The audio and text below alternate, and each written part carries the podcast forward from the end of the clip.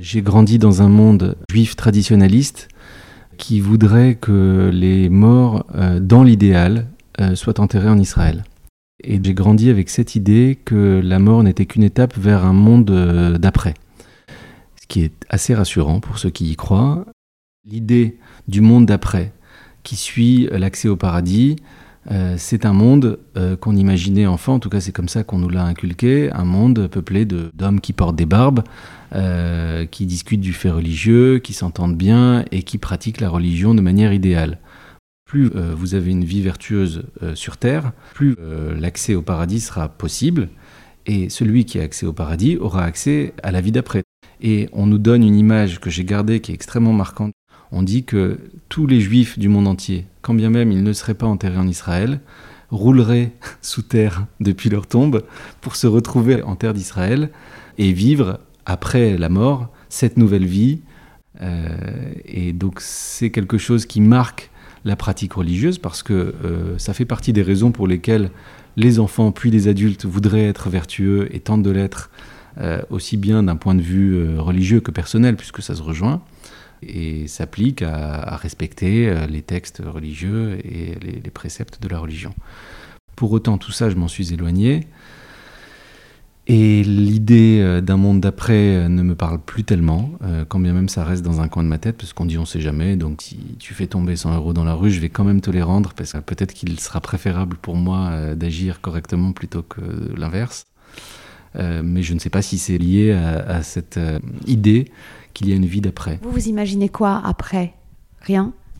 Ah oui, rien. Euh, j'ai envie d'imaginer qu'il se passera quelque chose, parce que je trouve que c'est plus confortable d'imaginer ça que d'imaginer qu'on sera tout simplement de la poussière. Euh, mais pour autant, je n'en ai pas l'espoir. C'est juste euh, quelque chose qui reste au fond de moi parce que ça a existé, ça a été planté comme une graine enfant. Je ne saurais pas dire si je n'y crois plus, puisque ce serait trop dur et ce serait trop dur envers euh, l'éducation que j'ai eue, tout simplement. Euh, j'aurais l'impression de trahir quelque chose. Euh, mais pour autant, je n'attends plus. Est-ce que vous avez déjà imaginé vos, vos funérailles? Alors oui, j'ai déjà imaginé mes funérailles. Quand j'étais enfant, j'ai beaucoup pensé à ça, au moment où j'allais mourir, et à cette cérémonie qui allait être nécessairement extrêmement triste. Je rêvais d'une certaine manière de pouvoir être présent pour pouvoir voir dans les yeux gens euh, à quel point euh, ils allaient être tristes. Ça comptait beaucoup pour moi parce que ça faisait partie probablement euh, d'un complexe de, celui qui a envie d'être aimé et qui trouve que de son vivant il n'est pas assez aimé. Aujourd'hui j'ai moins cette imagination triste et surtout je suis parent. Et je n'ai pas spécialement envie d'imaginer que mes enfants me regretteront dans le sens où ils se diront mince j'ai mal agi, je ne lui ai pas témoigné assez d'amour, et c'est en réalité l'inverse. J'ai envie tout simplement de les épargner, qu'ils puissent euh, vivre leur vie euh, à eux, et pas simplement une vie qui soit composée du regret de ne plus avoir de parents. Euh, et donc j'ai plus l'idée que cette cérémonie, comme la vie qui va aller après, puisse être légère, alors un petit peu de tristesse, ça fait pas de mal, et un peu de nostalgie, euh, parce qu'il faut quand même qu'on soit respecté. Euh, mais pour autant, euh, j'aimerais mieux, parce que j'y pense quand même, beaucoup moins, mais j'y pense. On a moins envie d'y penser, plus on vit, c'est sûr. J'ai plus envie que ça ressemble à ce à quoi je ressemble aujourd'hui, quelque chose d'un peu plus enlevé, joyeux, ou en tout cas qui tente de l'être et que ce soit un truc qui permette aux gens de passer à autre chose, tout simplement.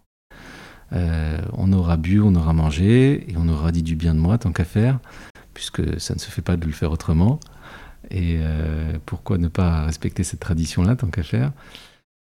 J'aime autant qu'il y ait malgré tout une cérémonie religieuse, parce que la religion fait partie de ma vie encore aujourd'hui, différemment, mais elle fait partie de ma vie. J'aime autant qu'elle soit euh, réfléchie, plutôt que simplement en application de préceptes qui ne me parlent plus. Mais bien sûr, euh, j'aimerais être enterré par exemple dans un cimetière juif. J'aimerais qu'il y ait les prières requises à ces, moments-là. Et qu'on respecte, euh, voilà, tout simplement ça. Et que qu'on ne s'étale pas nécessairement sur des prières euh, que nulle personne qui sera présente pourra comprendre, mais qu'en réalité, on puisse parler en français et qu'on puisse traduire tout ce qui ressort euh, de ce qui va suivre, savoir ce qu'on peut espérer de la vie, ce qu'on peut attendre de la mort, et, qui ressort globalement d'une forme de morale aussi. Hein. C'est rien d'autre que, que ça finalement, la religion, la, vraie religion. Mais une morale qui, euh, qui fait que les gens vivent bien ensemble, qui fait qu'on se respecte, et euh, pas nécessairement qu'on applique les mille et une règles qu'on a du mal parfois à comprendre. Et qu'est-ce qu'on dira de vous, à votre avis? Ce qu'on dira de moi. Euh, oh, j'imagine qu'on dira de moi que j'étais quelqu'un de sensible, euh, d'attachant, euh, d'ouvert et d'aimant. ça me suffit. J'ai pas particulièrement besoin qu'on s'attache longuement à des qualités dont on veut affubler celui qui n'est plus là alors qu'en réalité, on n'en pensait pas le, moins du monde. Je, trouverais ça euh, juste qu'on dise des choses positives, mais pas nécessairement euh, qu'on enjolive. Quel est euh, le souvenir que vous avez le plus poignant ou le plus ridicule ou le plus gai d'un enterrement? Alors, l'enterrement de mon père a ressemblé à une scène d'un film des frères Cohen. Euh, mon père est mort vieux, c'était dans la, règle, dans la nature des choses, si vous voulez. Euh, il, était, il est mort au Maroc et euh, la cérémonie d'enterrement a eu lieu à peine quelques jours après à Jérusalem. Donc nous avons tous pris un avion, nous nous sommes tous retrouvés à Jérusalem, les frères et sœurs, et globalement nous y retrouvions sur place une quantité de gens que nous ne connaissions pas parce qu'ils font partie de la vieille famille euh, qui vit là-bas globalement, parce que peu de gens se sont déplacés. Mais il y avait du monde. On s'est tous retrouvés à Jérusalem au coucher de soleil vers 17-18 euh, heures. Mon grand frère, qui était le plus euh, affecté par la mort de mon père, avait décidé de confier à son meilleur ami et associé le soin de des tâches euh, matérielles, à savoir celui de faire transporter le, corps de mon père euh, à Jérusalem via des avions sanitaires, lesquels ne pouvaient être directs parce que les relations euh, aériennes entre le Maroc et Israël n'étaient pas directes, donc il a fallu que ce soit complexe, mais tout ça se fait hein, et s'organise de manière assez régulière, donc ce sont des choses qui se font, sauf que tout le monde arrive, les gens euh, se reconnaissent ou pas, et on me présente des oncles, des vieilles tantes, des, gens euh, que je ne connaissais pas, qui se mettent à pleurer sur mes épaules. Bon, évidemment, euh, je, joue mon rôle et je verse quelques larmes aussi, qui étaient à la fois sincères et, en même temps essentiellement provoquées par les larmes des autres. Et puis euh, on attend, et puis finalement on se met à plaisanter, et puis, euh, et puis on attend encore, et puis au bout d'un moment le téléphone de l'ami de mon frère sonne, et je l'entends dire Comment? Mais comment ça vous ne trouvez pas le corps? Mais enfin, mais il est où? Comment ça en Espagne? Euh, Mais là, il va arriver ou il n'est pas arrivé en Israël? Et je, je, comprends qu'on est en face d'une vraie problématique et que l'enterrement ne va vraisemblablement pas avoir lieu on a dû se rendre à l'évidence et annuler l'enterrement parce que le corps n'était pas là. Et on a remis l'enterrement au lendemain matin à 7h du matin au même endroit, ce qui évidemment allait rameuter bien moins de convives puisque les uns et les autres soit n'habitaient pas la ville de Jérusalem et ça faisait trop loin, soit avaient une vie, un travail, une famille et une vie à continuer plutôt que la mort à, observer pendant trop longtemps. Et le lendemain matin, nous nous sommes retrouvés, mais en cercle extrêmement restreint, euh, au cimetière de Jérusalem toujours, vers 7h30 du matin, et arrive une sorte de camionnette conduite par des ultra-orthodoxes qui s'occupent de ces choses-là. Donc vous imaginez des hommes avec des chapeaux, des papillotes et des redingotes, extrêmement gentils, qui nous font des prières qu'on ne comprend pas dès lors qu'ils nous embrassent alors qu'on ne se connaît pas. Et euh, nous disent alors on attend encore du monde, ben non, on est à peine 10. Bon, alors euh, il faut que vous reconnaissiez le corps. Comment ça il faut reconnaître le corps, qu'est-ce que ça signifie? Et euh, j'ai un grand frère qui, euh, qui, qui, du coup, prenait une forme de rôle de patriarche de la famille, comme on peut l'imaginer, et qui, euh, très contrairement à sa personnalité, est, très, sensible à ces moments-là. Et en fait, on nous a demandé d'entrer à l'arrière de la camionnette. alors, la religion juive veut que les défunts soient enterrés nus, mais dans un linceul. Et alors, manifestement, le corps de mon père était là, très amaigri, euh, très enveloppé, d'un linceul, mais pas seulement d'un linceul, d'un espèce d'emballage plastique. On pourrait emballer des tapis, par exemple, pour, euh, pour assurer la solidité du transport. Et en fait, euh, il lui a demandé d'ouvrir l'emballage pour pouvoir reconnaître le corps. Et mon frère a refusé, alors qu'il est bien plus observant que, que, moi et que quiconque dans cette famille de, de ces préceptes-là. Et il avait peur, il voulait pas. Et on pensait que ça allait passer, que nécessairement on leur faisait confiance, que s'ils avaient pris le, corps euh, de mon père à, l'aller à Casablanca, il n'y avait aucune raison que celui-ci ne soit pas le même à, Jérusalem. C'est manifestement un rituel religieux que nous ne connaissions pas. Mais il fallait qu'on sache avec certitude qu'il s'agissait du corps de mon père. Et il y a eu une scène absurde qui a duré les plus longues minutes de notre vie, où nous étions trois frères, parce qu'évidemment ma sœur était mise à l'écart de cette procédure, je ne sais pas pourquoi, peut-être parce que la religion ne doit pas lui, imposer ça, accroupis à l'arrière d'une camionnette, avec un, ultra-orthodoxe parmi nous, qui euh, nous a tendu un couteau pour euh, lacérer le plastique.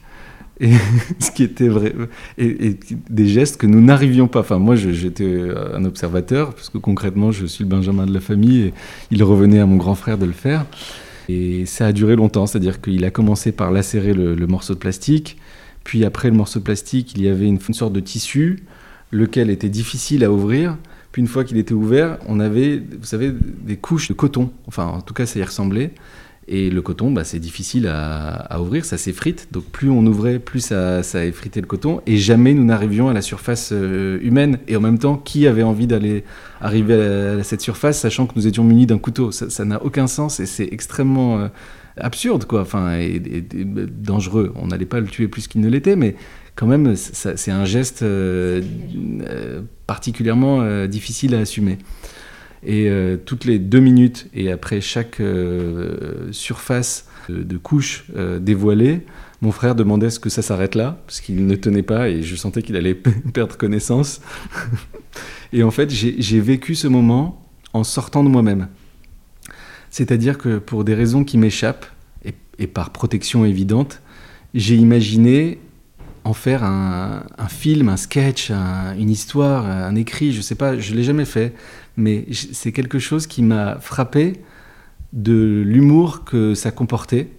Et je me suis dit, pour une fois, ce père qui n'était pas si drôle nous aura bien fait rire. J'ai eu euh, du ressentiment contre mon père euh, à divers moments de ma vie, euh, comme tout le monde peut en avoir, d'incompréhension, de décalage de, de, génération, de ce genre de choses qui sont assez basiques et, banales. Et j'avais besoin, à la fin de sa vie, et de son vivant de me dire qu'il allait partir et que j'allais être en paix avec lui. J'ai fait à peu près tout ce qu'il fallait. Ça s'est plutôt passé dans ce sens-là, même si ça ne l'a pas changé, ça ne m'a pas changé. Et en même temps, j'ai été ravi de ce moment extrêmement glauque, mais plein d'humour, de, de, me dire qu'il nous envoyait quelque chose d'extrêmement étonnant de là où il était, euh, comme signe de clap de fin. Et je trouvais que cette scène-là, que je n'aurais jamais pu imaginer vivre, était hyper riche euh, à la fois d'émotions, mais d'émotions positives et d'enseignements. Et que euh, c'était jamais terminé, que lorsqu'on ouvrait une couche, il y avait encore une autre, et qu'après la mort, bah, il y avait la, vie des autres. Voilà. Et c'était un enseignement que j'ai bien aimé euh, retenir de cette façon-là. Mes funérailles, podcast conçu et réalisé par Constance Lacorne.